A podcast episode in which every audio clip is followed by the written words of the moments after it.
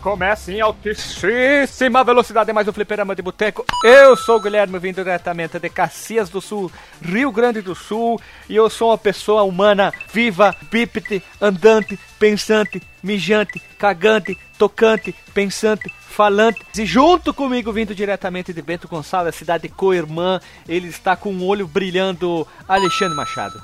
Isso aí, sou eu. Por ti mesmo. Por eu mesmo. eu por eu mesmo. Tá. Hoje tu tá triste? Não, não, não. Eu só tô mais, sendo mais sucinto nas aberturas, pra deixar pra falar mais no cast. É por falta de chuva, então? Eu vou. ah, Se, se eu pudesse, tomara que a, a internet evolua num, num- ponto que a gente possa eh, manifestar sensações do outro lado, tu ia sentir um soco na tua cara. Um cruzado. Não, como é? Um... Ah, deixa assim, esquece. Me O fugiu as cruzado- palavras. O cruzado, um cruzado direito. diagonal. Um cruzado direto. De, Cruzado de- um direto. upper cruzado de direto, então, pronto. Então. E também vindo do meiuca do país, ele que um dia desafiou o jacaré para uma luta, foi pro octógono e se cagou todo, Alisson Ogedin. Foi só uma diarreia de leve, Só uma cagadinha, saiu duas bolotinhas, tipo coelho e já era, né? Só um xiri. Só um xiri. Eu queria falar que hoje eu e o Alexandre estamos é, manifestamos o Sharingan. Isso, um no olho esquerdo, outro no olho direito, né? É, e, e você no olho do centro. No olho do teu cu, filho da puta. Olha, o Alexandre está aqui. O Alexandre hoje está com a educação fora de casa, né? O que aconteceu, cara? O que aconteceu com o vocabulário do Alexandre, velho? Eles foram os anões da Malásia? Ele, ele que falava, você está num crescento de, de informações. Hoje a minha memória está muito insípida e palavras complicadas. E hoje ele tá no teu cu. É um. É um. É, um, é a síndrome do mendigo que tá dominando esse ser do Alexandre, né? Ele pegou essa doença do olho, com certeza ele tava cheirando um, um cu do fudido, né? Aí pegou, né? Ele pegou bactéria de Nossa, cu no olho, agora, né? agora tu me fez me lembrar de uma matéria que eu li da, do site Vice. Não sei se fala Vice, se fala Vice, que era a matéria falando do da Do comunidade do comunidade era uma matéria pra, pra comunidade gay, né? Porque eram, eram os relatos de, de, de caras que gostavam de outros caras. E aí um deles reclamando que tava lá fazendo fazendo eh, tava lambendo a bunda do outro e o cara soltou um pum e foi esmerdalhou a cara dele, o cara pegou conjuntivite. Acontece, né? Acho que tem, tem certeza que o teu negócio no olho não foi isso? Eu espero que não, cara. Se foi, foi eu dormindo e essa pessoa é muito sacana. Ah, viste, né? Temos que ficar de olho, né? Fiquem atentos, né? Temos que pegar. Ah, olha só, né? A referência. E também vindo do extremo norte do país, um cara odouto. E ele tá sempre um pouquinho atrasado na vida, Marcos Mello. É, eu vim no passado e. Bem-vindos ao mundo espetacular da escatologia. Eu já ouvi isso em algum lugar, mas eu não sei, não consigo me lembrar agora. É, é a minha versão do. É a minha versão do, do, do Mário Saldanha, só que falando de toda essa putaria que rolou no começo dessa abertura. E o Alexandre faria, bem-vindo ao mundo do olho do cu, né, Alexandre? Isso é pra ti, né? Não, não, isso foi só um. Foi um arroubo, não sou, não sou afeito a isso. Então vamos para as informações. Alisson Guidin, tu que tá muito quieto, seu cinto obtuso hoje. Qual é o e-mail que a pessoa precisa enviar para mandar uma informação para nós? O correio eletrônico. Contato arroba fliperamadeboteco.com E o nosso Facebook. facebook.com barra fdboteco e o nosso Chico Twitter é o twitter.com barra fdboteco. O nosso site é o fliperamadeboteco.com ou fliperamadeboteco.com.br e o nosso grupo do Telegram é o t.me barra fliperama de boteco. É isso aí então. Roda a vinheta e simbora.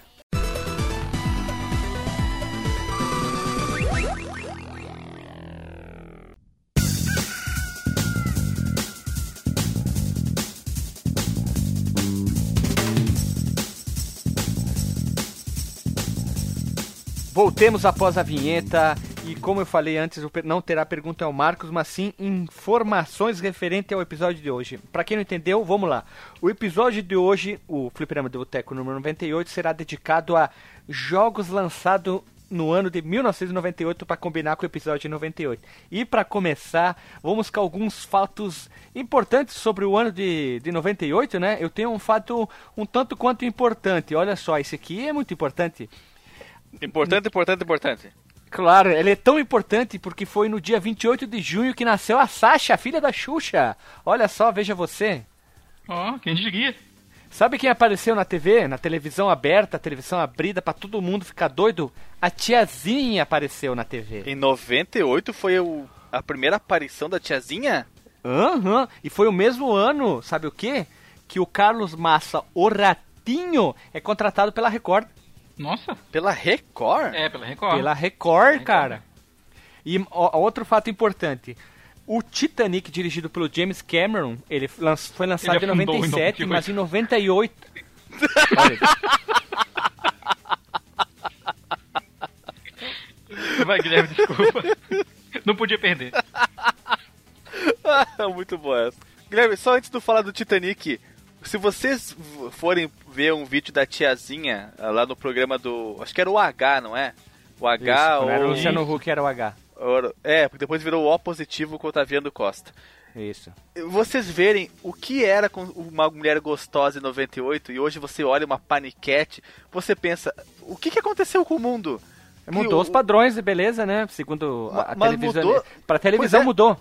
mudou tanto, cara, que a- a- hoje as mulheres são She-Hulk. Hoje essas gostosas são elas são as anabolizadas, né? Que tem esses colchões enormes, essas bundas enormes. Não que seja ruim, não, não tô rec- é, não tô não tô dizendo que, que é feio, mas eu digo como mudou a, a percepção de boniteza no corpo feminino sexualizado na TV. Tu quis dizer beleza, né? A beleza sexualizada, eu digo, não, não na beleza eh, em geral da, Tá da mulher. a- o padrão de dizer ou mulher gostosa, então E mudou, é, então. o- isso, o padrão das gostosas mudou muito. A porque cavala. nem, nem a feiticeira ela era tão grandona quanto são hoje as paniquetes, cara. Porque ela a feiticeira, quando ela estreou na TV, ela, ela não tinha seios grandes e ela tinha um corpo menor, normal, assim. Depois ela, ela tinha dado uma entrevista dizendo que ela foi meio que obrigada a botar silicone, aí ela ficou um pouquinho mais, e logo em seguida, quando saiu, acabou o programa, ela ficou bombadona, mas o padrão de beleza mudou.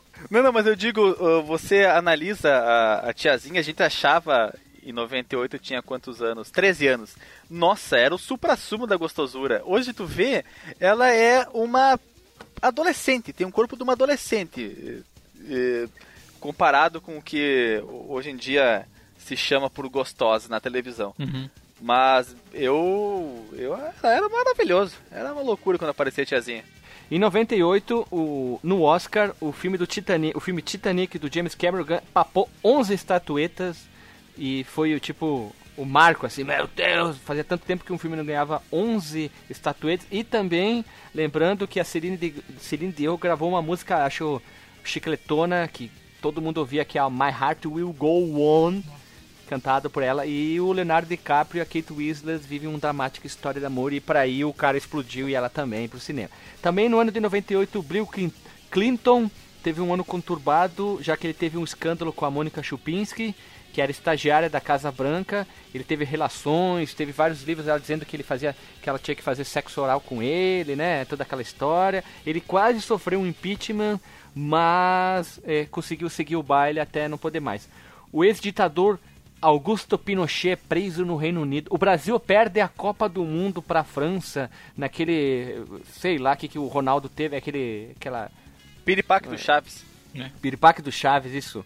É, pode se dizer isso, né? O Corinthians foi campeão novamente, o campeão, não, é, depois de um tempão na co- Foi do- campeão brasileiro em 98, Ca- o Dida era o goleiro.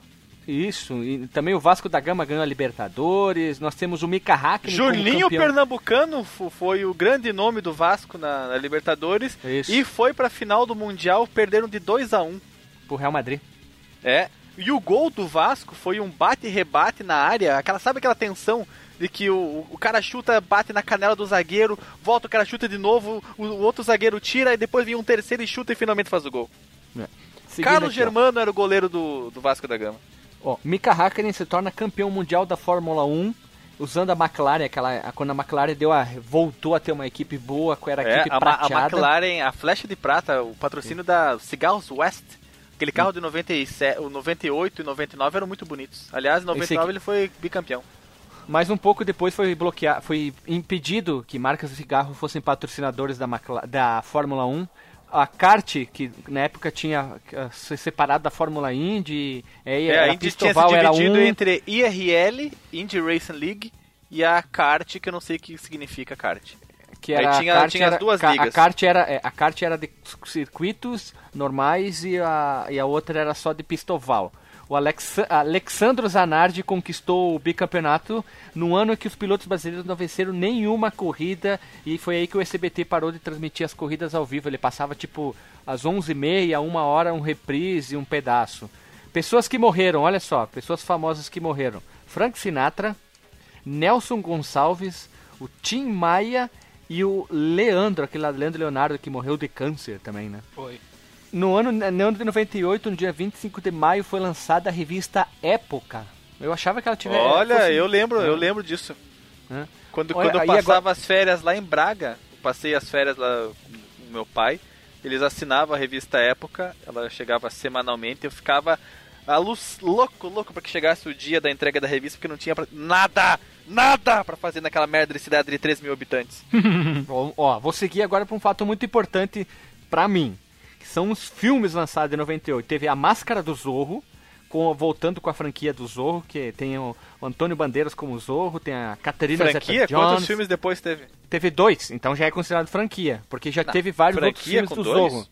É. Não, não é mais de três franquia? Não, franquia não, não. É, Mais de um já é franquia, porque eles têm continuidade, né? Mais de um. O, o Resgate do Soldado Ryan foi lançado.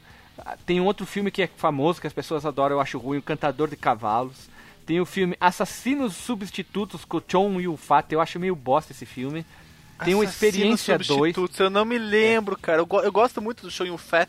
Ele é o espadachim do Tigre e o Dragão. Isso. E ele fez também O Corruptor.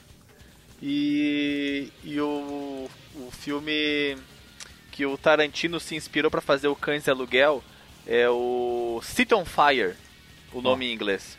Você que a Experiência 2, A Esfera, que é um filme que eu acho muito legal de ficção científica com aquele eu esqueci Dustin o nome Hoffman.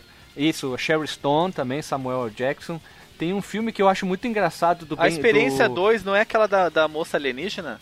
É Isso. esse mesmo. Tem o aquele Afinado no Amor. Afinado no Amor com. Esqueci o nome da. O, aquele ator que. É, puta que pariu. O Adam Sandler. Que ele é cantor de Afinado casamento. no amor. Ele é um Cantor cantor de ca- casamento. Ah, ele é é, que, não, é que tridepressivo. tem o- não é que tem o Billy Idol no filme? Não, se não me engano, sim. Ele, é, ele tem um cabelão horrível, ele é tri deprimido, eles cantam umas músicas bem ruins. Assim, ah, sim, ah, ah. Depois Ah, ele eu- grita. Eu vi, eu vi esse filme, eu vi esse filme. É- É, legalzinho, é é, legal. legalzinho. É. Tem um clássico do Michael Bay, que é o Armagedon. Tem outro filme clássico, é o Código para o Inferno, com o Bruce Willis. Tem o Leonardo DiCaprio voltando com o Homem da Máscara de Ferro, que eles diziam que ia ser outro Passou filmaço e não foi. 45 vezes na Globo. Isso. Máquina Mortífera 4, depois de anos parado, Com o. Richard Donner. Com o Jet Li. O Richard Donner voltou e fez um, vídeo mais fami um filme mais família, né? Mais leve que os outros. Tem aquele Pequenos Guerreiros, que são aqueles bonecos que colocam uns Nossa. chips do exército, que eles tomam vida. passou muito na Não Globo. né? gosto desse filme, cara. É ruim, mas é clássico. Tem o Show de Truman também, que é Esse é outro clássico. filme Ah, maravilhoso o clássico. Esse é filme. Maravilhoso. Lenda Urbana, que é um filme horripilante. medo. Não me Tem lembro. a- vi, na, a- na tela quente. Agora vem uma sequência de filmes bons e. Vem uma sequência de filmes bons e, bons e ruins. Além da Linha Vermelha, que é um filme da Segunda Guerra Mundial. Tem Eu vi Formiguinhas só um pouco. Formiguinha só um pouco também. Perdidos no Espaço, que é baseado naquela série dos anos 60. Não me lembro Tem- de ter visto. Ah, é, eu gosto. Os Miseráveis, ah, que depois ele, aquele musical que teve um, uma, um O remake. Hugh Jackman agora. É, novo. Teve Mulan, a animação. Bom, Olha só outro Só uns pedaços pessoas- também. Aquele péssimo filme do Godzilla que tem o o Jean Reno e, e tem o, o Curtindo a Vida ao Doidado, que é ruim pra caralho esse filme. Não, não é, ruim, É cara. ruim, um é ruim. não, é não. um filme não há argumentos. tu- Não, não, é ruim, cara. É ruim. Quem vai ficar com Mary, que é um comédia romântica. Ah, acho que, bosta, né? acho bosta. É, mas bombou, né? Tinha, tinha aquela atriz bonita, esqueci o nome dela, como é que é? Porra, Meg A Ryan. do, a do sorrisão, não é a Meg Ryan, não, é a do que fez as Panteras. Qual que é o nome dela, meu Deus do céu? É, a Meg Ryan fez Cidade dos Anjos. Cameron Diaz. Cameron Diaz, isso aí. Ó, outro filme clássico, Impacto Profundo do Spielberg, que tinha o Elijah Wood lá, que logo em Meio seguida ele fazia o Senhor dos Anéis. bosta. O Príncipe do Egito Animação. Ó, ó. Tem Cidade dos Anjos, que fez aquela banda lá, é, Google Dolls Google estourar Dolls. com aquela música e Iris, Iris e, e afins. Temos o, o primeiro filme do Blade e o primeiro Doutor Dolittle, que é uma bosta. que eu não gosto. Chega, né? Não, pra fechar, eu quero botar um filme que é sensacional, as pessoas devem, precisam assistir, que é A Outra História Americana. Ô, esse filme é muito bom, cara. Esse filme é até perturbador até em algumas partes. E é, é por isso que é a indicação. Esse aqui é o nosso Pergunta ao Marcos, mostrando fatos dos anos do ano de 1998, para agora sim a gente entrar referente o que, que aconteceu no ano de 98, que são os jogos lançados em 98. Então, Marcos Melo, tu que é o principal autor da pauta, puxe as principais informações do ano de 98 dos jogos e outros bichos Tá, mais. mas antes da gente entrar na, na pauta dos jogos, cara, eu queria perguntar pra vocês também o que, que a gente tava fazendo no ano de 98. Quantos anos a gente tinha, o que, que a gente fazia da vida. 14 anos. Eu tava no primeiro ano do segundo grau. Eu sei que em 98 eu tava jogando Tibia. Nossa, cara, Depois eu não sei já mais. tava nas drogas naquela época, velho. Já, já tava nas drogas do louco, MMORPG. Eu tava, nossa, eu tava felizaço na minha escola com meus 10, 11 anos ainda, cara. Jogando Bomberman quando eu voltava pra casa e estudava pra voltar de manhã no dia seguinte, cara. Quinta série, era isso. A vida resumida de Marcos Melo por, por ele mesmo. Em 98 eu tinha 13 anos e eu estava na sétima série. Foi quando eu fui morar em Passo Fundo, foi lá que eu, foi nesse ano que eu conheci a UR Games. Foi nesse ano que eu tive meu primeiro computador, o Focus PC. Foi nesse ano também, 98, os meus, meus cursos de informática. Ah, eu também, contei também. história de... É mesmo? Olha, Marcos. Olha aí, eu fiz computação em 98 e quase morri em 98 de catapora também, que eu me fudi. Ô, louco, Marcos.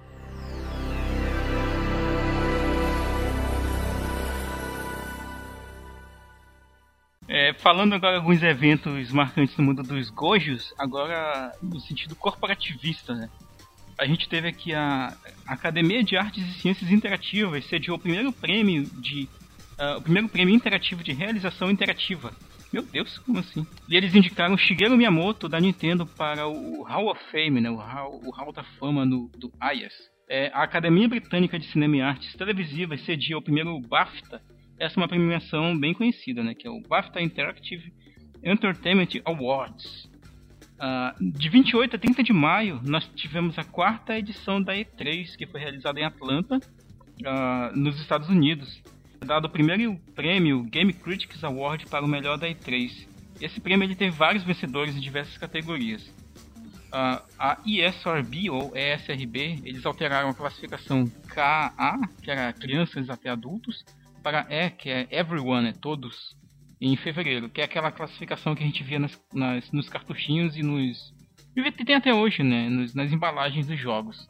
Nós tivemos também o lançamento do periférico Game Boy Camera e do portátil Game Boy Color. Olha só, o Game Boy Color foi lançado em 98. O Sega Dreamcast é lançado no Japão e em 98, né, e mais tarde em 99 nos Estados Unidos. E nas regiões PAL, que na Europa e Austrália e outros países. O Sega Saturn é descontinuado nos Estados Unidos e na Europa. Ah, o WonderSwan, né, o portátil da Bandai, é lançado no Japão. E também tivemos o lançamento do portátil Neo Geo Pocket da SNK. Lembrando que o Wonder Swan é criação do Gunpei Yokoi, o criador do Game Watch, que viria a se tornar depois o, o visual dele foi, foi serviu de base pro Nintendo DS. Exatamente, ele também criou o Virtual Boy, né, da Nintendo, que foi um fracasso. Isso, o cria- o criador do Virtual Boy. E os jogos premiados na E3 desse, daquele ano, né, eram o melhor jogo de console foi o Metal Gear Solid, discordo disso. melhor, jogo, melhor jogo de PC e melhor jogo de ação foi o Half-Life. Green Fandango é o melhor jogo de ação e aventura. O que não se converteu em sucesso comercial, somente sucesso de crítica. É, Baldur's Gate foi o melhor jogo de RPG. Guilherme, tem algum comentário sobre Baldur's Gate? O silêncio diz muito, né? O Guilherme já desfiou todo o ódio contra ele em dois programas diferentes.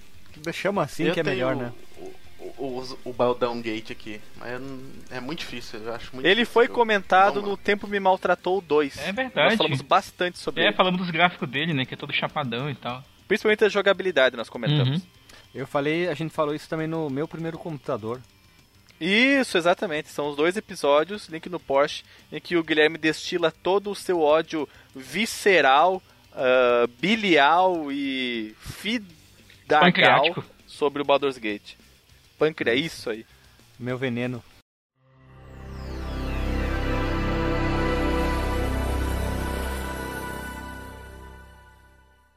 O Need for Speed 3 foi o melhor jogo de corrida. Fantástico, Need for O- Speed Hot Pursuit. Excelente jogo.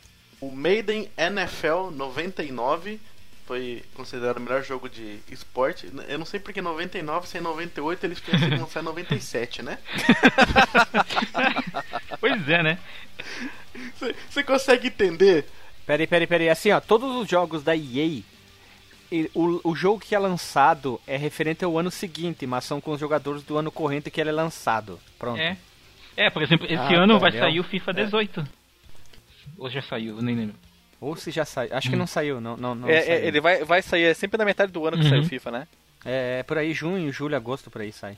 Melhor jogo de luta é o Tekken 3. É, Eu prefiro mais o Tekken. Tekken 3 para o Tag, não o 3. O Tag Tournament não é aquele que tem tipo um modo história que tu vai andando, briga de rua?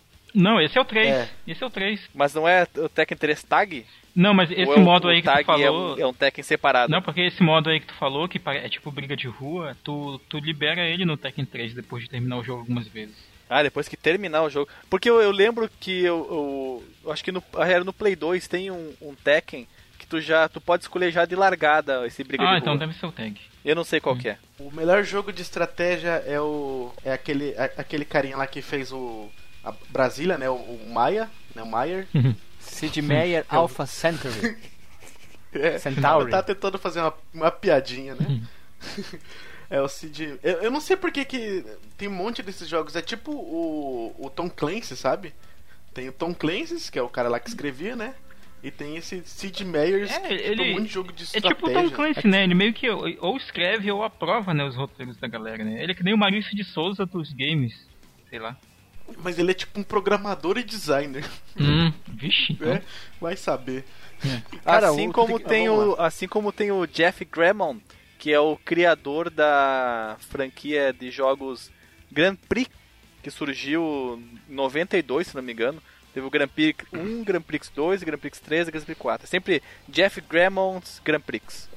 Não, mas isso aí é, é uma coisa, é Grand Prix. Esse aqui é Sid Meier, aí tem Civilization, Alpha Century, Starship, Pirates, tem vários diferentes, mas na, na pegada de estratégia, entendeu? Não é um jogo Uhum. só.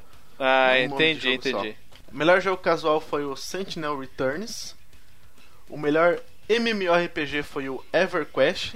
Tem muita gente que fala sobre o EverQuest, muitas Tem mesmo. histórias sobre o EverQuest. Diz que era, diz que era muito, muito foda. Eu tentei uma vez baixar pra jogar, mas eu vi que o EverQuest já tinha morrido, só tem agora o pessoal joga o 2, se eu não me engano. O melhor jogo de simulação é o Railroad Tycoon 2 e o Fighters Legends. Ambos pra PC, não é? E o melhor periférico foi o Microsoft Sidewinder Freestyle Pro é, Shine Brown Jr. Ele, ele é um com, é um joystick no formato boomerang, só que ele ou ferradura, ele se assemelha mais a uma ferradura do que a um boomerang. Eu O protótipo do que seria o controle do Play 1. Lembra que tinha aquele bem. Não, do É, Play 3, que era bem curvado. Isso é, ele, lembra assim, link no Porsche com o Sidewinder da Microsoft. Se não me engano, ele foi lançado pra jogar o, o Fly Simulator. Hum, Se eu não me não, engano. não Por- sei, não sei. Então vamos pular pro próximo tópico, que são os jogos, alguns jogos que foram lançados em 98, já que em 98, além de lançamentos excepcionais que vai ficar para depois, influentes, foi o ano que a tecnologia 3D começou a, a amadurecer melhor. A primeira versão da engine do Unreal foi lançada com um shooter em primeira pessoa da Epic, do mesmo nome. Se as pessoas quiserem ou querem que a gente faça um podcast, ma- manda um sinal aí, comenta. A gente podia fazer um embate um real versus Quack. Não, cada um merece um podcast separado. É, então bom É. então. A tecnologia mais tarde seria utilizada em centenas de jogos do futuro, incluindo Bioshock, que as pessoas amam de paixão, Gears of War, eu gosto pra caramba, e o Mass Effect. Foi o ano em que a Rockstar Games foi fundada e o ano em que a SEGA fez o salto do Saturn para o Dreamcast em seu território de origem e começou a próxima geração de videogames na época. Esses são alguns fatos. Pessoal, agora a gente vai passar mês a mês falando uma lista de vários jogos, incluindo a data, nome do jogo e a plataforma que foi lançado. A gente vai falar algumas observações para depois dessa lista a gente entrar mais a fundo em alguns jogos. Vamos começar no mês de janeiro, no dia 12 foi lançado o jogo Marvel vs Capcom Clash of Super Heroes para PS1 e para Dreamcast. Eu não joguei, infelizmente, se não me engano, eu não joguei esse aqui, então eu não vou dizer que sim que nem que não porque eu não lembro. Também não consigo me lembrar se foi o o Marvel vs Capcom, acho que foi o 2, porque já tinha a versão pro, pro Play 2. Então o primeiro eu não joguei não. Esse aí também não saiu pra arcade? É, ele veio do arcade, né? Ah, tá, porque eu só joguei no arcade, só uhum. esse. Ó, oh, tu é hipster. É mesmo?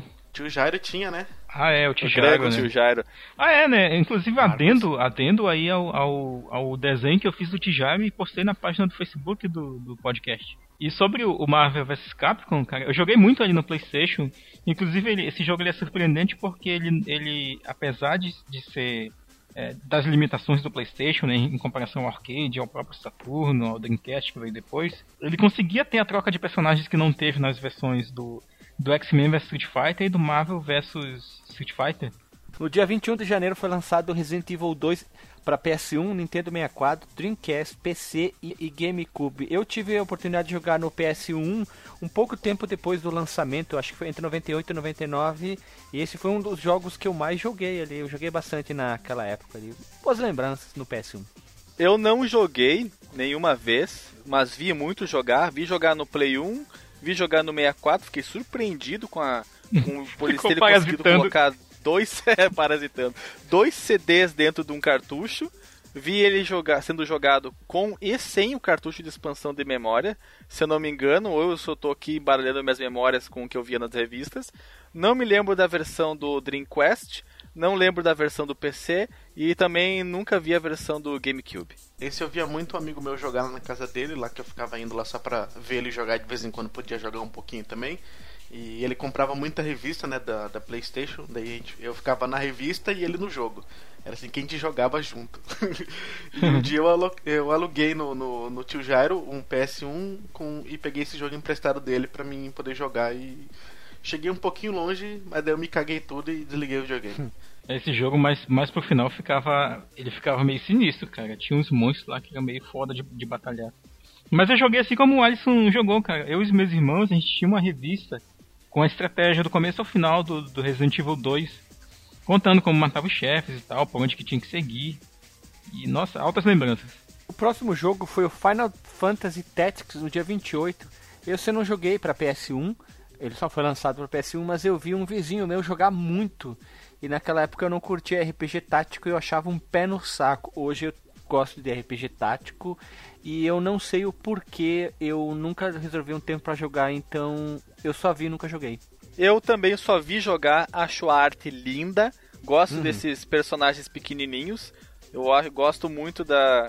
Eu fico surpreendido com a capacidade que os artistas têm de fazer com que em um pouco espaço, poucos pixels, uma delimitação pequena da tela, eles consigam fazer coisas tão detalhadas e às vezes uh, enganam nossos olhos achando que que não tendo tantos elementos, mas você monta mentalmente o que falta e acaba tornando o visual tão chamativo.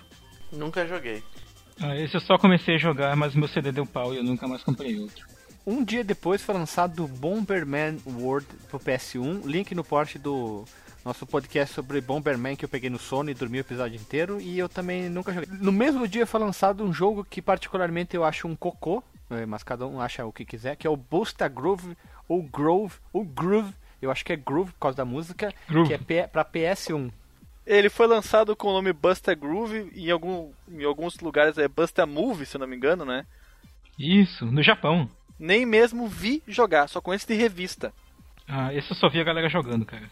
No mesmo dia ainda nós tivemos o lançamento de um jogo que é adorado até hoje pro Saturn, que é o Panzer Dragoon Saga. Nunca joguei. Panzer Dragoon Saga, o, um, dos, um dos últimos cantos do cisne do, do Saturno. É um RPG com, de três CDs que coloca o mundo do, do, dos dragões e das pessoas que, que caval, cavalga, cavalgam neles, né? Sei lá com qual expressão posso, posso usar nisso. No, e eu não sei bem a história, mas eu sei que o jogo é aclamadíssimo pelos fãs e mere, acho que mereceria voltar num remake. No mês de fevereiro nós tivemos o lançamento de Tenchu Stealth Assassins para PS1. Em março teve Yoshi Story para o Nintendo 64 também temos o World Cup 98. Foi lançado o FIFA 98 e o FIFA 98 Copa do Mundo para PS1 e Nintendo 64. O, o Fatal Fury Reabout para arcade, Paradise Evil para PS1, StarCraft para PC e Nintendo 64, Nintendo 64. Esse aqui merece um podcast, StarCraft. O primeiro Gran Turismo para PS1 em maio. Também o Unreal para PC e o Vigilante 8. A gente já gravou sobre o Vigilante 8, link no Porsche. Em junho nós tivemos X-Men vs Street Fighter para PS1, Banjo Kazooie, nós já gravamos link no Porsche. Em julho nós tivemos F0X para Nintendo 64, Star Ocean The Second Story para PS1, Heart of Darkness para PS1, Tom Clancy Rainbow Six, o início da saga para PC, PS1, Nintendo 64 e Dreamcast em agosto. Aqui começou uma saga muito boa da Ubisoft. Mega Man Legends para PS1 e Nintendo 64, eu acho muito ruim. É difícil de jogar hoje, cara. Em setembro nós temos Metal Gear Solid PS1, GameCube, outra na, começando uma saga no mundo 3D, Spyro the Dragon para PS1, muito bom. Resident Evil faremos, faremos um cast sobre Spyro no futuro, porque esse jogo tá na minha memória como é muito. Tá, tá, ele tá bem, ele tá bom na minha memória, tá bonito. E eu tenho certeza que vai ser um impacto quando for rejogar ele. Ah, cara, eu jogo ele até hoje feliz, cara. Resident Evil Director's Cut para PS1, Need for Speed 3 Hot Pursuit. A gente precisa começar a gravar sobre Need for Speed o quanto antes para PC e PS1. Fallout 2 para PC, Pokémon Red and Blue do Game Boy. A gente falou no episódio passado muito sobre Pokémon Leak no Porsche. Já no mês de outubro nós temos Med Medieval para PS1, Crash Bandicoot 3 Warped para PS1, Turok 2, Speed of Evil pro 64, Grim Fandango pra PC. Speed Evil. Tá, tá, tá. Eu, não, eu falei o quê? E, o que que eu falei? Speed. Speed, Speed tá. como é? Eu não, não fui, passei rápido demais. Ó. Green Fandango pra PC, Heretic 2 pra PC, Odd World Abe Exodus pra PC e PS1. Cara, cara, me... Odd World é um jogaço. Tanto o Odd World, o esse Waves Exodus quanto o Waves Odyssey são jogos fantásticos.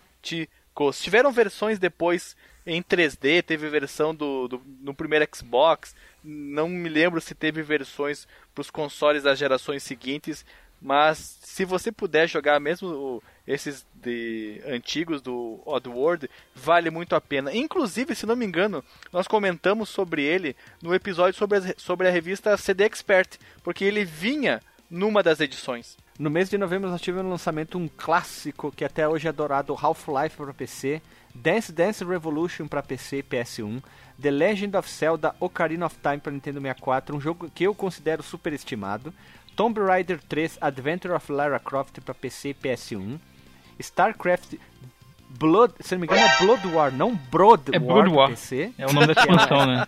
É expansão para PC. Thief The Dark Project para PC, Baldur Gates para PC e The Settlers 3 para PC, que é um jogo Settlers que só o Alexandre é jogou. fantástico. Eu tinha um demo, jogava o demo uh, a exaustão com meu irmão. É um jogo é, do, é, é um jogo tipo uh, Age of Empires. Você tem que conseguir recursos para você construir as suas unidades. Uh, tem que você tem que ter uma mina, cavar uma mina para pegar o carvão você tem que plantar o trigo para fazer o pão. Só que primeiro você tem que construir a padaria, então você vai precisar do carvão, vai precisar, carvão, vai precisar da madeira, tem que mandar lá os lenhadores pegar madeira. Depois você tem que pegar, mandar os pescadores pegar o peixinho. Você tem o pessoal que trabalha com ouro, que também vem lá das minas e carvão. O jogo é e é muito bonito, ele tem um visual fofinho. esse jogo tem essa série, o Settlers, ela é bastante expandida. Hoje ela deve estar no Settlers 6, tem remasterização dos primeiros. É, é, para quem gosta de criação de civilizações, jogo de estratégia em tempo real, vale muito a pena o Settlers. Eu tenho um carinho muito grande pelo 3 E eu, só que eu nunca mais, depois que eu conheci esse jogo exatamente por 98, 99, que a gente tinha o demo, eu não nunca mais toquei na. Não, mentira. Eu cheguei a jogar o demo do 4 também, mas uh, tinha se passado um pouco da magia. Mas eu, eu acredito que se eu for jogar o Settlers 3, eu vou conseguir rememorar ela. E no mês de dezembro, fechando o ano, nós tivemos Star Wars Rogue Squadron para PC e Nintendo 64. Tem uma legião de fãs desse jogo. O Rogue Squadron é muito bom, é um dos jogos que eu mais joguei no Nintendo 64 em locadora. Principalmente as fases com, a, com as naves, tanto no espaço quanto no naquele deserto de gelo que eu não sei, off o planeta, né? Se eu não me engano. Hum. Depois você tem a fase no, no trem que vai até para lá numa estação que você enfrenta um AT&T, mas eu morri enfrentando ele. Eu achava o jogo super desafiante e era muito bom de jogar, cara. Eu, eu lembro que eu via a galera jogando na locadora quando chegou pro 64 e, de, e eu jogando também. Depois nós tivemos o início da franquia Mario Party para Nintendo 64, Chocobo Dungeons, Dungeons 2 pro PS1 e fechando quase no Natal, um dia antes da véspera do Natal, Sonic Adventure pro Dreamcast. Esse jogo deve ter vendido bastante, né? Aproveitou o Natal e deve ter sido Eu vendido. lembro, eu lembro lá na locadora, na OR Games em, em Passo Fundo, quando chegou o Sonic Adventure. Tinha um cara jogando e eu sentei do lado para parasitar ele, ficar olhando. Por que não? Nós dois estávamos. É, por que não? Né? Nós dois ficávamos boquiabertos. Era aquilo aquilo era o supra-sumo, era, era o jogo de realidade, como falavam os, os amigos do Marcos. Era algo que a gente nunca tinha visto, porque a evolução do Play 1 pro Dreamcast foi um salto de qualidade visual que eu não, eu não sei se o, houve depois tanto impacto, saindo do Play 2 pro Play 3, o Play 3 pro Play 4. Play 3 pro Play 4 foi, talvez seja o menos impactante visualmente. Talvez do Play 2 pro Play 3 alguma coisa assim, mas como o final da vida útil do Play 2 tinha jogos como o God of War que extraíam o máximo do poder dele, ele já não talvez não tenha sido tão impactante a mudança da gera, do, do 2 pro 3. Mas quando a gente saiu do Play 1 pro Dreamcast, tudo era um mundo novo, tudo era, era fantástico. A qualidade visual ela atingiu níveis impensáveis na nossa van filosofia. Eu acho que a gente não vai mais enxergar coisas desse tipo no futuro.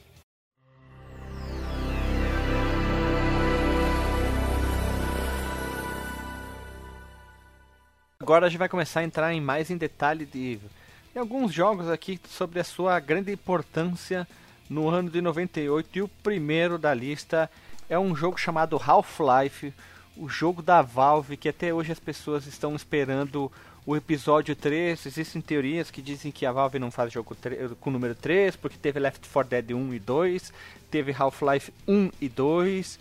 Então, o jogo de estreia da Valve nos mostrou. Portal. Portal 1 e 2, isso aí. O jogo de estreia da Valve nos mostrou que a narrativa de um shooter em primeira pessoa não precisava apenas ser entregue através de cenas e diálogo. Até então, alguns jogos de tiro não tinha tanta história, tinha tanta conversação como Half-Life. Mas de forma alguma, não tinha nada, era simplesmente atirar em tudo que se movia. Até o, até o Half-Life, o que, que nós tínhamos? O Doom 1, o Doom 2, o Heretic, aquele que nós jogamos pro canal, era o Heretic, né? Exato.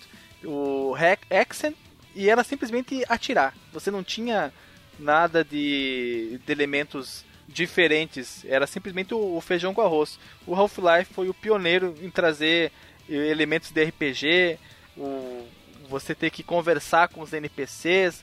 Você, ele foi pioneiro em, em várias questões. O Half-Life te coloca no centro de um evento catastrófico, uma invasão, invasão alienígena lançada através de um, um, dano dimensional em uma instalação de pesquisa subterrânea.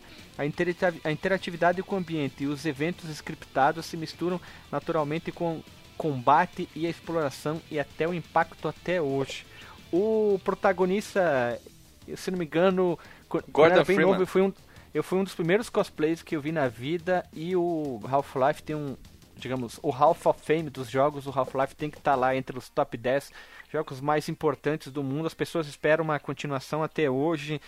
Já existiu muitos rumores sobre filme E com certeza a gente deveria gravar um podcast sobre Half-Life. É um, é um, é um, é um jogo que merece, né? E com certeza acho que as pessoas seja, iam ficar malucas, iam tirar roupa, correr pelado na rua se a gente gravasse um, um episódio dedicado ao, ao, ao querido Half-Life, né? É ou não é? A Mãe Loura é realmente um filé. Ah, um jogo que merece o nosso respeito tecnológico. Cabriocárico, mediocrático, mediovágio. Então, cara, o, o, o Alexandre estava comentando sobre o, os elementos de história né, nos FPS. O máximo que a gente tinha até aquele ponto, cara, era o, o Outlaws, né, pra PC, que faz, faz um tempão que eu, que, eu, que eu joguei, e eu não joguei muito dele. E tinha o GoldenEye, né, mas o GoldenEye, ele não mostrava muita coisa da história no gameplay. As, a, o motivo de fazer as missões, as coisas que aconteciam entre as próprias missões eram mostradas via texto, né? Pelo briefing, né? Pela, pelas orientações que, que aparecia naquela, naquelas telas antes das fases. E pelo que uma, uma, uma animaçãozinha meio porca assim, que acontecia depois de, da conclusão né, de cada fase. Mas o Half o Half ou para quem é exigente, né, Half-Life, uh, ele era muito mais trabalhado na questão do de como contar a história, porque não tinha cutscenes, né? Meio que o Gordon Freeman na tua pele ia vendo tudo que estava acontecendo em tempo real, cara. Isso que era o mais legal do Half-Life. Muitos jogos daquela época a história era passada por textos rápidos ou até mesmo no manual, como a gente vê muitos jogos que a gente já gravou aqui, a história não estava no jogo porque não tinha como, mas sim estava contida no manual do jogo, né? Então é, tinha, né? Só que eles não tinham, eles não queriam colocar. Não era detalhado a, a fundo. Já no Half-Life, como tu tem uma coisa que até então era costume em jogos de RPG, tu conversar com os personagens espalhados pelo, pelo cenário. E aqui tu tinha que conversar bastante, podia saber mais a história para lá e para cá.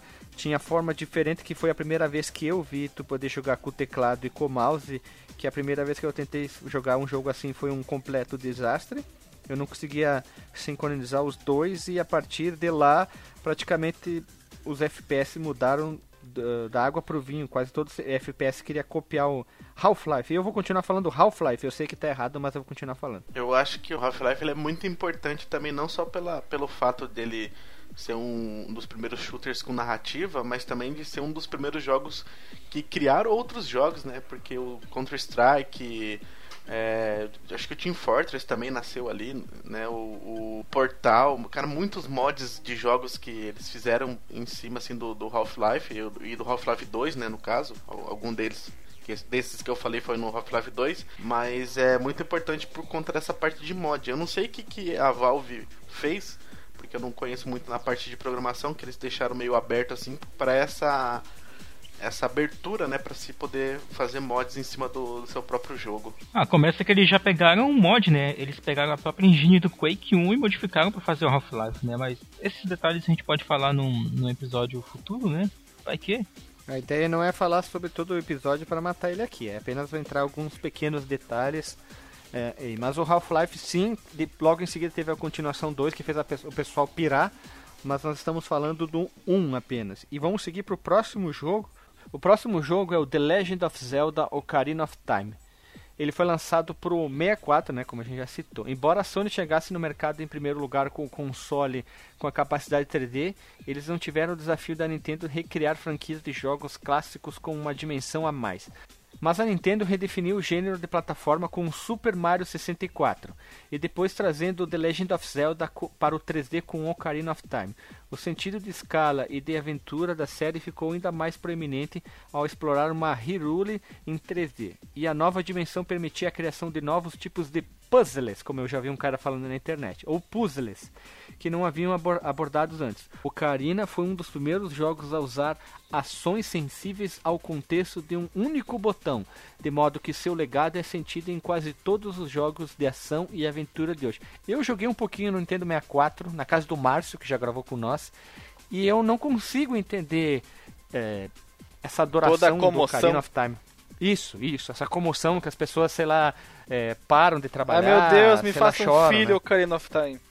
Isso, menos. Eu não consigo compreender ainda o porquê disso. Não posso dizer que o jogo é uma bosta, mas eu não, não é, é isso, é que eu não é, consigo compreender. É o RPG, né? É, são pessoas que curtem o estilo RPG e o Ocarina of Time, ele é, pela sua temática, é, tá, diferente do resto da série. O Marcos, por ter jogado o Ocarina of Time, e o, o Máscara da Morte. Ah, desculpa, esse é o Câncer Máscara da Morte dos Cavaleiros Zodíaco. O. Qual que é o nome do, do Máscara do Zelda? Majoras. Majora's Mask, isso aí. Majora's Mask. Isso, o, o Marcos jogou os dois. Mas o, o Ocarina of Time, por ser a primeira incursão em 3D do Zelda, mas não somente por isso, por ser uma incursão extremamente bem sucedida, ele tem esse, esse clamor popular em relação a eles. Uh, elogiando a sua qualidade. Mas o eu nunca joguei ele, eu só vi no máximo jogarem, mas o Marcos é que, que teve o 64, não sei se ele ainda tem, e deve ter gasto muitas horas, ele pode explicar melhor por que, que esse jogo é tão elogiado. Então, quando, quando eu joguei o Ocarina of Time, cara, eu nem tinha, na verdade, o 64. Eu troquei o meu PlayStation com um amigo meu que tinha um 64 e fiquei, tipo, mais duas semanas com o console na minha casa. Aí eu joguei ele e é mais ou menos isso que o Guilherme descreveu anteriormente, sabe? É, ao contrário de outros RPGs, na verdade ele é um action barra RPG, action RPG, ele, tipo, não tem sistema de levels e tal, né? mas ele, ele incluiu né, vários elementos que foram usados em jogos posteriores, cara.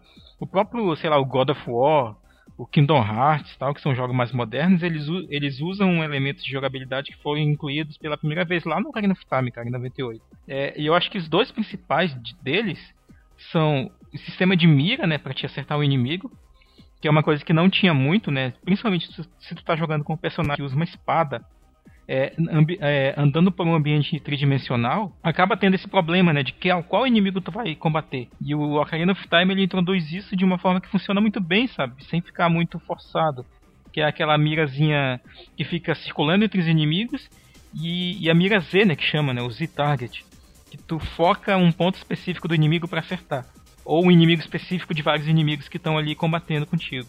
E a outra coisa que ele, que ele é muito inovador é essa questão do botão acessível ao contexto, né?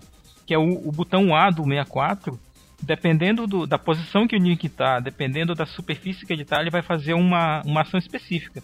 Ou ele vai rolar, ou ele vai levantar um objeto, ou ele vai jogar o objeto que ele está na mão, é, ele vai se esconder atrás de alguma coisa, sabe? É uma coisa que é, vários outros jogos de todos os gêneros possíveis é, usaram como influência do Ocarina of Time, cara. É, também é uma coisa que a Nintendo sabe fazer, que é quando ela vai fazer um jogo dela, ela sabe usar todos os botões que ela colocou naquele controle para ser uhum. bem é, para dar, bem pra dar utilidade a eles de uma forma que não seja vazia, né? É, exatamente, complementou bem é, Alexandre Machado. O Ocarina of Time, cara, eu é, é um jogo que eu gosto muito. Eu tenho ele pro 3DS. Eu só cheguei a zerar ele no 3DS porque eu não tinha Nintendo 64. Que o Nintendo 64 para mim é um videogame que seria o videogame da minha vida, que eu sempre quis e nunca tive. E eu sempre tive vontade de jogar esse jogo e só vim jogar no, no, no 3DS mesmo. Eu achei um jogo muito bom, pra, até hoje para se jogar ele é um jogo muito bom por, por conta dessa jogabilidade que a Nintendo fez. É, é, eu acho que é o primeiro RPG de mundo aberto que você chega num momento que você já não segue mais um caminho, você tá ali e, e você tem que. Você tem os caminhos, vários caminhos para seguir, você que você que você explora do, da maneira que você quiser. Mas é, eu, eu acho que ele é tipo um, um Skyrim, sabe? Ele é um jogo super hypado, assim, que tipo, as pessoas da época é, jogaram, deixaram ele super hypado e quando saiu tipo Skyrim agora. Agora não, já tem um tempo também, o, muita gente não conhece. Não conhece os jogos anteriores da franquia, também fica super hypando o jogo. Olha, porque tu falou aí do, do Skyrim, eu conheço o Skyrim desde o primeiro Xbox o Skyrim 3 Morrowind. Na verdade, eu não sabia que ele era é o Elder Skyrim. Scroll. Elder Scroll Morrowind. É porque tu falou Skyrim Morrowind. Desculpa, desculpa. Foi, foi, foi, um erro meu. E deu um cãibra. Deu... Isso deu um cãibra. E eu só fui descobrir que ele era o, o Elder Scroll muito tempo depois. E uma coisa que me marcou vendo ele é que como ele era travado, ele era muito duro o jogo.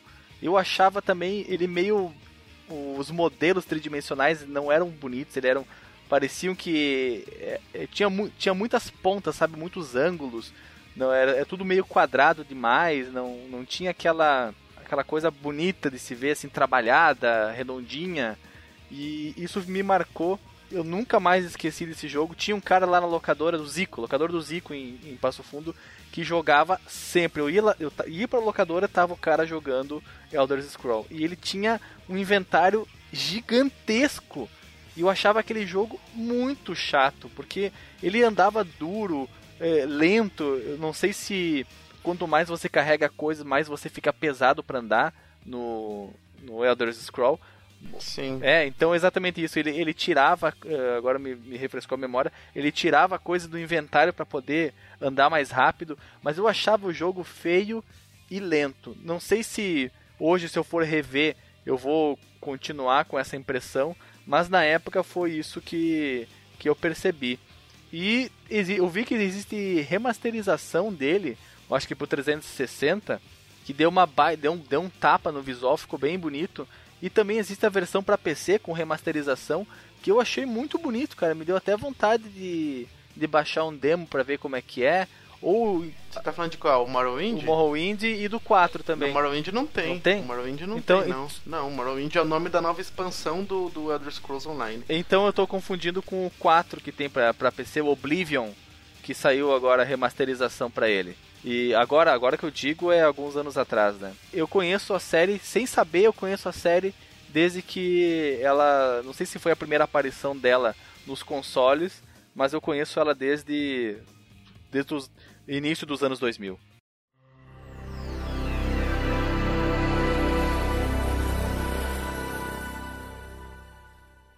O próximo jogo é o StarCraft da amada Blizzard, que é um dos melhores jogos de estratégia. Eu gosto muito desse jogo. Tanto o StarCraft original como o seu pacote de expansão, o Bloodborne, foram lançados em 98. Eu tenho o DVD que mais tarde a Blizzard lançou, que tem os dois juntos. Pode comprar e também ele está dando de graça e vai sair uma remasterização. Embora StarCraft tenha sido um jogo de estratégia em tempo real de importância seminal no lançamento, até Brood War o jogo não era forte o suficiente para representar a formação da cena competitiva do gênero como vemos hoje. Sem StarCraft e Brood War, é discutível que não teríamos uma cena de esportes tão expressiva. Dizem que foi um dos primeiros jogos a criar competição, foi o StarCraft, as pessoas já disputavam, mas os mas o primeiro jogo a gerar literalmente o primeiro campeonato de videogame foi o Quake. Mas o StarCraft tem gente que joga até hoje e os coreanos são os principais, digamos, cabeças do StarCraft. Eu gosto muito do StarCraft. O, pri o primeiro eu virei com os humanos, os Zergs, não consegui virar com os Protons. É, eu quero voltar a jogar e o é um jogo sensacional de estratégia, as pessoas adoram até hoje. Eles estão usando o StarCraft 2 a engine para refazer muito jogo, fazer brincadeira, refizeram o Warcraft 13 e outros dentro da engine, até o WoW eles fizeram uma brincadeira. StarCraft é muito querido pelos fãs até hoje. Eu não sei, mas eu suponho que as LAN houses que surgiram na Ásia em 97, não sei se surgiram em Taiwan ou na Coreia do Sul, mas eu acredito que tenha sido em Taiwan até é, acredito que o StarCraft tenha contribuído para a explosão das LAN houses, apesar de ter surgido em 97 o, o jogo de 98. Eu, ele deve ter ajudado muito na, nessa explosão das LAN houses, porque o jogo lá na Ásia ele é muito querido. Tanto que quando saiu o 2, ele é, foi o jogo mais jogado. Não sei se ele ainda continua sendo o jogo mais jogado de, competitivamente lá para aquelas bandas do zóio puxado, mas ele faz um sucesso estrondoso lá. Provavelmente lá na Coreia deve ter um monte de tio Jairo que ficou rico com Lan House por causa de StarCraft. E como que os coreanos gostam desse negócio? E, e você já viu eles jogando? Isso que, é, isso que é mais impressionante, os caras jogando esse jogo. Não, eu nunca vi é competição de WoW, nunca vi competição de LoL, StarCraft, nada, cara. Eu não tenho ideia de como seja a loucura. É porque é diferente, né? O cara que joga WoW, o cara que joga LoL e o cara que joga StarCraft, né? É, são jogos diferentes, né? Um, um é MMORPG, o outro é um MOBA e o outro é um, um RTS. Eita, nós, não sei de nada. é a mesma coisa que você fala assim, eu nunca vi um cara. Um, nunca vi StarCraft e, e, e, competição de CS. É a mesma coisa.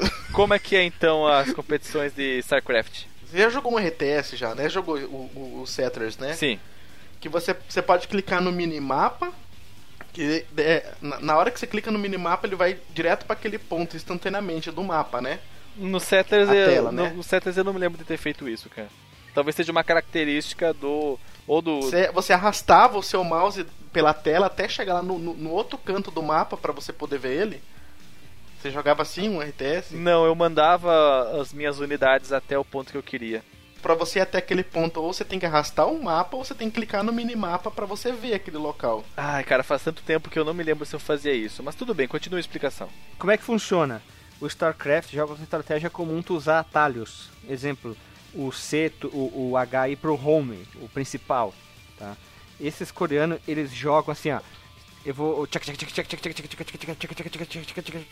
o tempo inteiro clicando, tu não consegue acompanhar a tela deles e tão rápido e tanta informação que eles fazem, tanta coisa que eles medem o número de cliques e comandos que tu faz por minuto. Tipo, os coreanos fazem um milhão, assim. É tanta coisa, tipo, pegar os teus construtores e mandar construir, é, selecionar alguma estrutura tua e dar uma aprimoração de um, algum, alguma das tuas habilidades, tu mandar eles catar ouro, catar madeira, catar recursos, eles ficam tudo com atalho e teclado. Então é tão rápido, é tão rápido que parece que não tá acontecendo nada no jogo. Parece que acontecendo.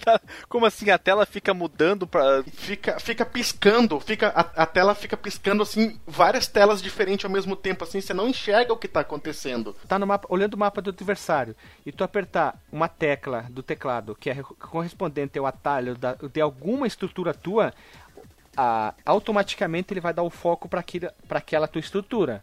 Então tu apertar, eu vou dizer que é H é home, tá? Então tu apertar alguma tecla ali dentro que é correspondente a melhorar alguma das tuas skills, exemplo, eh, catar recurso mais rápido, aí tu aperta o A. Aí tu apertar o, o sei lá, vamos botar o C, que vai para uma estrutura que faz os teus exemplo, ele melhora as estruturas dos teus guerreiros de, de ataque, vamos dizer, ataque corpo a corpo. Aí ele aperta C, só que a estrutura tá bem longe, ele vai diretamente, diretamente para lá. E tu apertar o Z vai melhorar, aprimorar aquele item, então fica assim, tac tac tac tac tac tac tac tac tac tac entendeu? Tá, mas eles conseguem. Eles conseguem fazer as coisas com a tela trocando de posição um milhão de vezes Cara, por minuto? Eles são asiáticos, eles não são. Olha ali a mão esquerda do cara, fica acompanhando o vídeo ali. Link eles no Porsche precisam. com uma jogatina. O teu cérebro acompanha X informações por segundo. O deles não acompanha, o deles está é antes que de chegar a informação na tela. Ver, Eles são Acompanha. sencientes, né, cara? é, acompanha a, a mão do cara. Eles não- quase não jogam com o mouse em algumas partes. É tic, tic, tic, tic, tic, tic,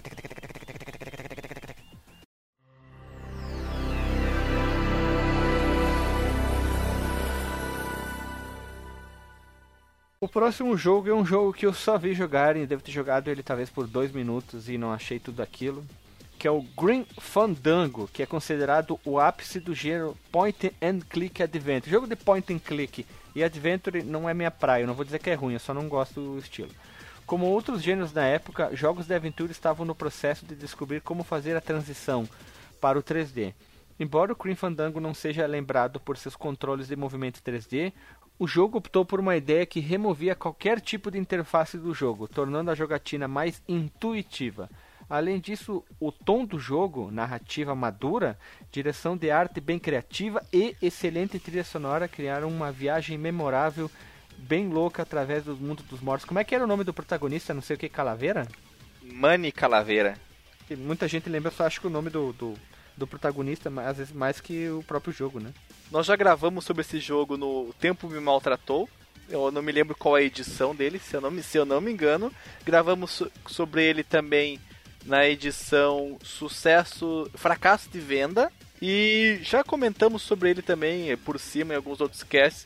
Ele é um personagem, dá pra, ser, pra se considerar recorrente na nossa, no nosso universo do Fliperama de Boteco. O próximo jogo é um jogo que. ah, Eu não sei nem como começar, vamos lá. Esse É é, o o outro também que tá na, no- no- na, nossa, na nossa mitologia, né? O Baldur's Gate. O Baldur's Gate, ele começa a história da BioWare com RPGs, aquele tipo de RPG que eu particularmente eu detesto. O que que é? Vamos explicar para quem não nem sabe o que é isso.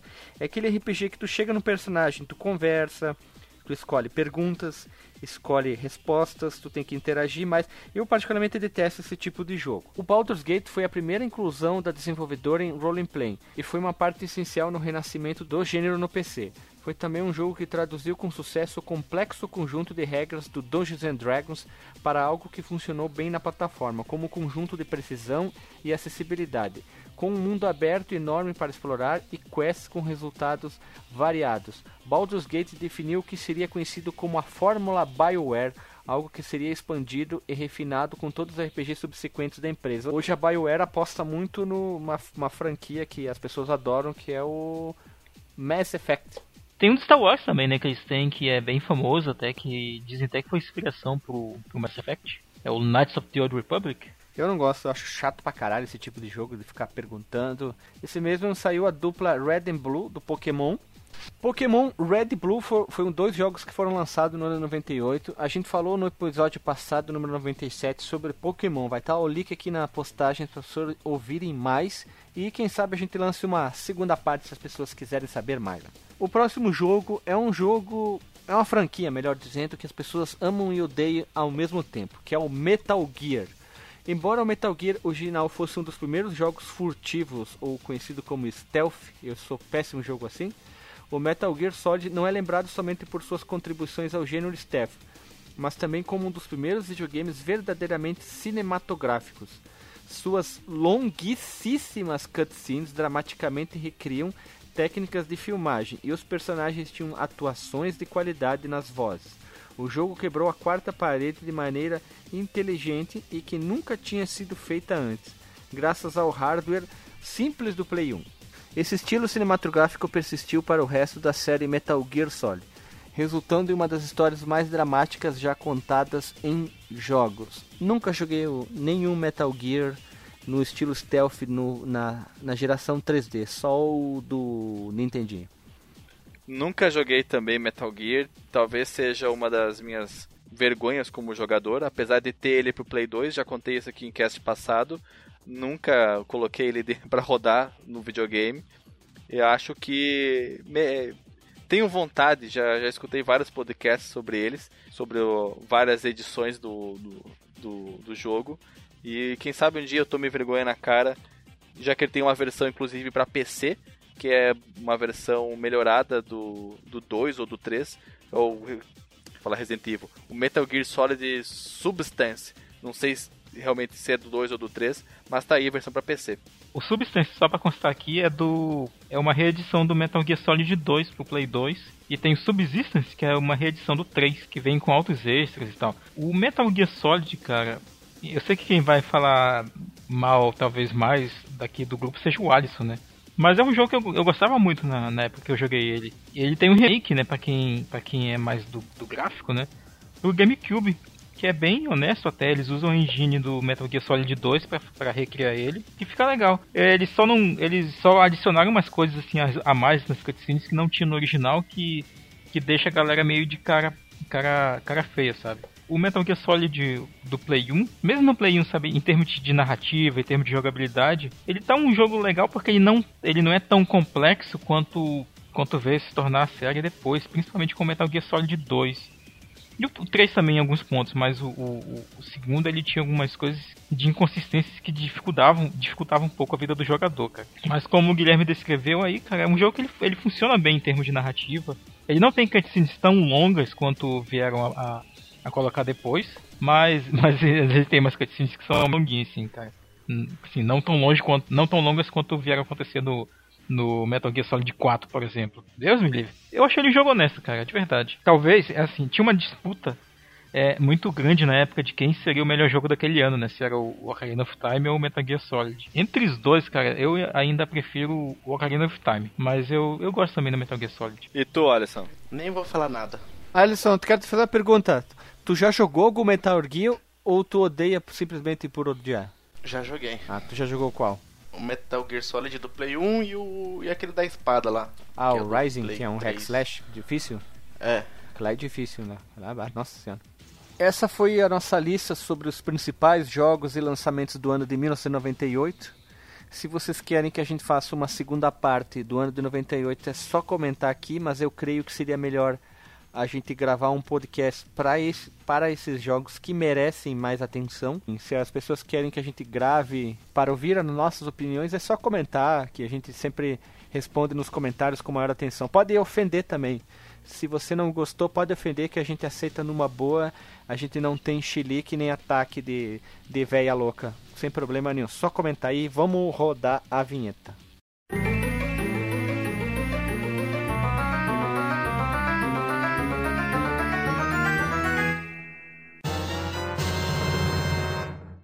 Montag Globen. Voltando após a vinheta, vamos pro disclaimer. Alisson Kidin, tu que você manteve um pouco quieto hoje, tinha o Metal Gear que tu que não gosta muito. Qual o disclaimer sobre o ano de 98? Eu queria te fazer uma pergunta. Qual é o jogo, o destaque de 98, na tua opinião? O destaque e aquele jogo que tu não gosta, o que tu mais gosta e o que tu menos gosta? O que eu mais gosto é o Pokémon Red e Blue. Ah, seria óbvio, né? Gosto, é. E o que menos gosto é o Metal Gear. Acho que nem precisava ter pedido pra ti, né? É, é, o ano de 98 tem muitos jogos legais, muitos jogos bons. Eu já tentei jogar o Fallout 2, que eu queria conhecer toda a série Fallout, que é a série que eu gosto demais da série. Só que o Fallout 1 e 2, eles são muito chatos. Aquele uhum. estilo de jogo é, é, tático, né? Isso. Ele é... tem aquela visão isométrica. Não, é, não é só por causa da visão, porque ele é um, um estilo de jogo tático. Ele é é igual o XCOM, igual. Isso fez muitos torcerem o nariz em relação no 3, porque mudou completamente o estilo de jogo, né? É um FPS mais ação. Aí, Alisson, queria uma nova pergunta. Desses jogos que a gente falou aqui em 98, qual é o jogo que tu gostaria, na tua opinião, como Alisson, que a gente gravasse? A gente já gravou alguns, e qual que tu gostaria? Tipo, ah, esse aqui eu gostaria de gravar. Não sei quando a gente pode gravar, né? Qual seria o jogo que tu quer muito gravar um episódio? O jogo que eu gostaria que a gente falasse é o Spyro the Dragon. Spyro the Dragon para PS1? É, eu, eu acho que é um, do, um, dos melhores jogos de aventura pra, no, no, mundo 3D. Tu acha que ele envelheceu bem então para merecer um podcast então? Não envelheceu muito bem não, a partir de gráfico, né? Por causa que 3D daquela época lá é feio. Tá, mas o resto mas ainda vale. O resto ainda vale. Olha só, eu esperava outro jogo vindo de ti, mas o Spyro foi uma surpresa. Vamos lá, vamos pro próximo então. Marcos Melo, uh, qual foi o melhor jogo de 98 para ti? O pior e qual jogo tu gostaria que a gente gravasse um podcast? É engraçado, sempre que alguém me pergunta, sei lá, qual o melhor de alguma coisa, eu fico muito indeciso entre falar o que eu mais joguei ou o que é conceitualmente o melhor, sabe? eu fico indeciso entre o, Resident Evil 2, que é foi um jogo que eu joguei demais, cara, demais mesmo nessa época, e o Ocarina of Time. Mas eu, dessa vez eu acho que eu vou ficar com Ocarina of Time. Do pior, cara, eu acho que eu vou ficar aqui com. Tem um jogo que, que, que foi lançado esse ano que a gente não mencionou, que é o Gex, Enter the Gecko, que é o jogo de plataforma do Calanguinho lá, do, que é o sucessor do. Sucessor não, a sequência, isso, a sequência do, do Gex do 3DO, que saiu depois Play 1. E o 3D dele é meio. é meio paia. Eu acho meio paia. Mas e o que eu quero gravar, cara, não é porque o Alisson falou não, mas é realmente um jogo que eu gosto muito também. Tá tipo um pouquinho abaixo, assim, em termos de, de número de horas jogadas do Resident Evil 2, que é o Spyro the Dragon, cara. Como eu me diverti com esse jogo, cara. Como se, eu me diverti demais com o Spyro. E eu acho que, como o, o, o, gráfico dele é. Embora seja aquele 3D com poucos polígonos daquela época, ele é mais coloridão, sabe? Ele, ele é mais lúdico. Então eu acho que ele sustenta mais do que algumas outras coisas que foram lançadas na mesma época. Graficamente, né? Embora ele esteja assim, é, datado por causa da época e tudo mais. Mas essa é a minha escolha do qual que eu gostaria de gravar, cara. Ó, Spyro Drago já dois votos, né? Alexandre Vieira Machado, qual é o teu jogo preferido, o pior e qual tu gostaria de gravar? Ah, preferido, pior e que gostaria de gravar. Eu vou falar fora de ordem. Eu gostaria muito olha só, de gravar também o Spyro the Dragon. Tô com muita curiosidade para relembrar desse jogo, que eu só via jogar, nunca joguei. Seria uma experiência bastante interessante ver como eu me sairia no, nesse jogo. De pior, cara, eu acredito que eu não, não saiba escolher porque eu joguei muito pouco dessa lista imensa que tu falou. E, e eu vou colocar então na verdade não tenho como colocar escolher qualquer um deles aqui como pior.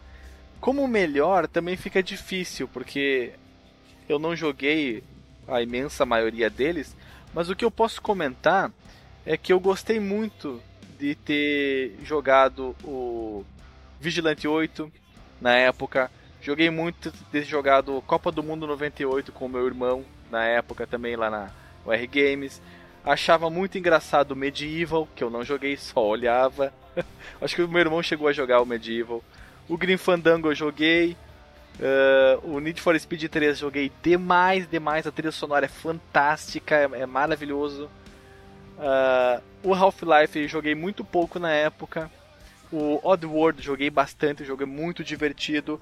O Thief, The Dark Project, o jogo de furtividade na Idade Média, que você é um ladrãozinho das sombras que surgiu em 98. Eu só conheço de foto de revista. Depois o jogo teve outras versões lançadas no futuro. O Star Wars Rogue Squadron, como eu falei, joguei bastante e é muito bom.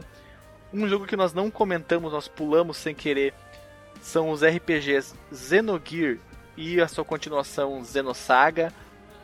São RPGs maravilhosos, as trilhas sonoras são fantásticas. Eu escuto as músicas refeitas do, no OC Remix e não tenho como escolher realmente. Mas era um só. Um só desculpa, véio. desculpa.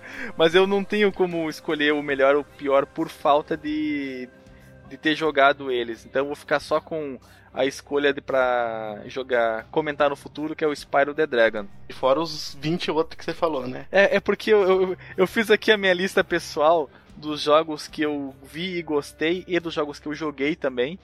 Mas eu gostaria de dar uma ênfase no Xenogear, que eu gosto muito de, desse RPG. RPG não é meu estilo preferido, mas tem alguns jogos que me capturaram e o Xenogear é um deles. Eu acho que para os nossos ouvintes que gostam de RPG, Xenogear também deve estar no coração. Para finalizar, eu vou vir com a minha lista e vou ser diferentão. Como pior, eu não preciso citar qual é o jogo da Não, não vai citar qual que é, é o Baldur's Gate? É, não vou citar que é o, o, qual é o Baldur's Gate do jogo, mas é o Baldur's Gate. Eu nunca mais quero ver esse jogo dentro do meu computador, mas enfim, tudo bem. Quem gosta, parabéns. Se um dia se a gente gravar eu não participo. Enfim, como melhor, eu considero um que eu joguei muito mais na época do que agora. Eu vou botar o StarCraft. Eu joguei muito na época, então eu tenho, vou levar isso em consideração. Mas um que eu gostaria de gravar, eu vou botar dois junto. Vou ser um pouquinho diferente. Ou Metal Gear ou o próprio StarCraft. vou aproveitar, já que a gente nunca gravou jogo exclusivo, um episódio sobre jogo de estratégia e eu gostaria de falar sobre StarCraft. Ele tem uma história muito boa, a Blizzard sabe trabalhar a história e o Metal Gear pelo seu, pela sua importância, né? Eu joguei pouquíssimo Metal Gear, mas gostaria de jogar esses dois jogos seriam importantes para a gente gravar um episódio. Mas venceu o Spyro the Dragon com três votos antes do episódio 110.